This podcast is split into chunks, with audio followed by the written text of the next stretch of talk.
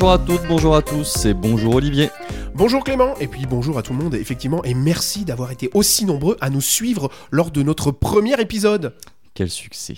Ouais, tu as eu un succès de folie avec... euh, Parcourou Exactement.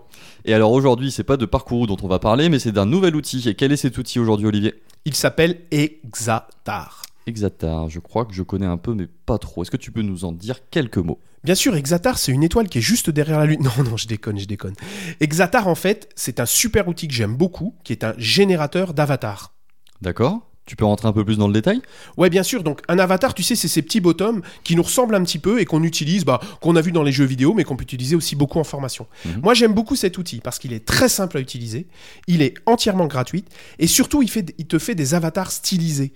Ça veut dire que ce sont des avatars qui nous ressemblent, mais pas trop. Il nous évite tous ces problèmes de stigmatisation, tu sais, je ressemble trop à ceci ou trop à cela, je suis trop gros, trop roux, ou des choses comme ça. Tu vois un petit peu, hein. Mhm. Euh, moi, je le trouve très beau et il est super à utiliser.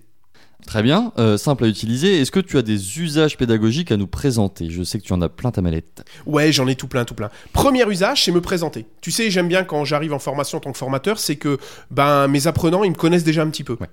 Donc je donne mon leitmotiv, je me présente et je me présente souvent avec un avatar. Très bien. On pourrait par exemple intégrer ces avatars dans Parcourou qu'on a vu dans le podcast numéro 1 pour Ah. présenter le formateur. Ah ben tout à fait, on peut mettre des outils dans des outils. Génial. Deuxi- tu veux une deuxième utilisation? Bien sûr. Alors deuxième utilisation, bah, une fois que je me suis présenté, qu'est-ce que je fais? Je demande à mes apprenants de se présenter. Tu sais, on a souvent des séquences où on leur demande pourquoi vous êtes venu à cette formation. Eh bien, grâce à Exatar, c'est tellement simple à utiliser que je peux demander à mes apprenants de créer leur petit avatar qui va être un petit peu leur petite mascotte fil rouge de toute la formation. Et ils arrivent à le prendre en main aussi rapidement que ça? Ah bah oui, c'est tellement simple. Super. Troisième usage. Troisième usage, eh ben, j'utilise beaucoup Exatar pour créer des consignes de cas d'études ou bien des jeux de rôle. Tu sais, euh, quand on fait des fiches qui décrivent un petit peu euh, euh, comment... quelles sont les attitudes et les caractéristiques d'un joueur ou bien d'un, dans un cas d'étude, d'un personnage dans un cas d'étude, eh ben, ce que je fais, c'est que je crée le personnage et je lui donne un visage humain grâce à Exatar. Et ce qui permet en fait à mes apprenants de vraiment rentrer dans les consignes de jeu ou bien de rentrer dans le jeu de rôle. Intéressant. T'en as d'autres dans ta mallette? Ouais, tu sais, j'adore les jeux. Ouais, ça je sais. Et en fait, euh, je crée beaucoup de jeux pédagogiques. Et lors d'une de mes dernières formations sur la création de jeux, avec l'équipe qui était là, c'était une super équipe, on a créé un jeu pédagogique sur les sept familles. Je connais très bien, ouais. J'y jouais quand j'étais enfant. Ben voilà, et nous en fait, on a créé un jeu des sept familles sur les modalités pédagogiques. Intéressant. Donc on demandait la maman, le papa, et derrière chaque membre de la famille, tu avais un petit peu le descriptif de la modalité. D'accord. Et pour chaque euh, maman et papa, et ben qu'est-ce qu'on avait? On avait créé des exatars. C'était un vrai jeu des sept familles, euh, franchement, qui était magnifique. Pas mal, pas mal. T'as l'air d'être très à l'aise sur cet outil. Est-ce que tu as des trucs et astuces à partager avec nos auditeurs? Ouais, il y a euh, donc c'est quelque chose qui est très facile à utiliser. Donc on se connecte, on va sur exatar.com, d'accord? On vous mettra le lien dans le bas du podcast. Et une fois qu'on est connecté, ben, directement sur la page, on, dit si on est un homme ou une femme, si on veut créer en fait euh, le- l'avatar d'un homme ou d'une femme. Et puis après on va choisir ses yeux, si la couleur de ses cheveux, le roux c'est magnifique pour les singes. Euh, s'il a des lunettes, s'il a une cravate, enfin tout ce que vous voulez, cravate, etc.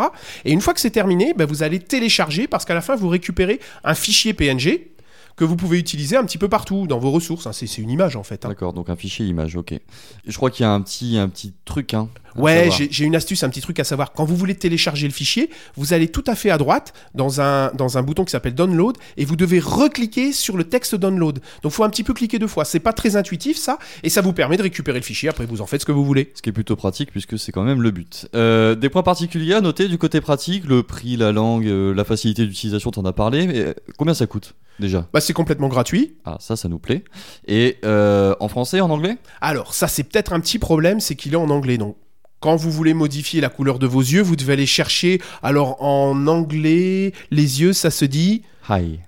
Hi, exactement. Donc effectivement, il y a cette petite difficulté, c'est d'aller chercher les mots en anglais, mais très vite, il y a des pictos et on voit très bien les yeux, et ça nous permet, je dirais, très vite de, bah, de s'y retrouver très facilement, même si on parle pas anglais. Super, merci, c'était très clair, c'était très précis et ça nous a donné à nous et j'espère aussi à vous auditeurs des cas d'usage de cet outil pendant vos formations.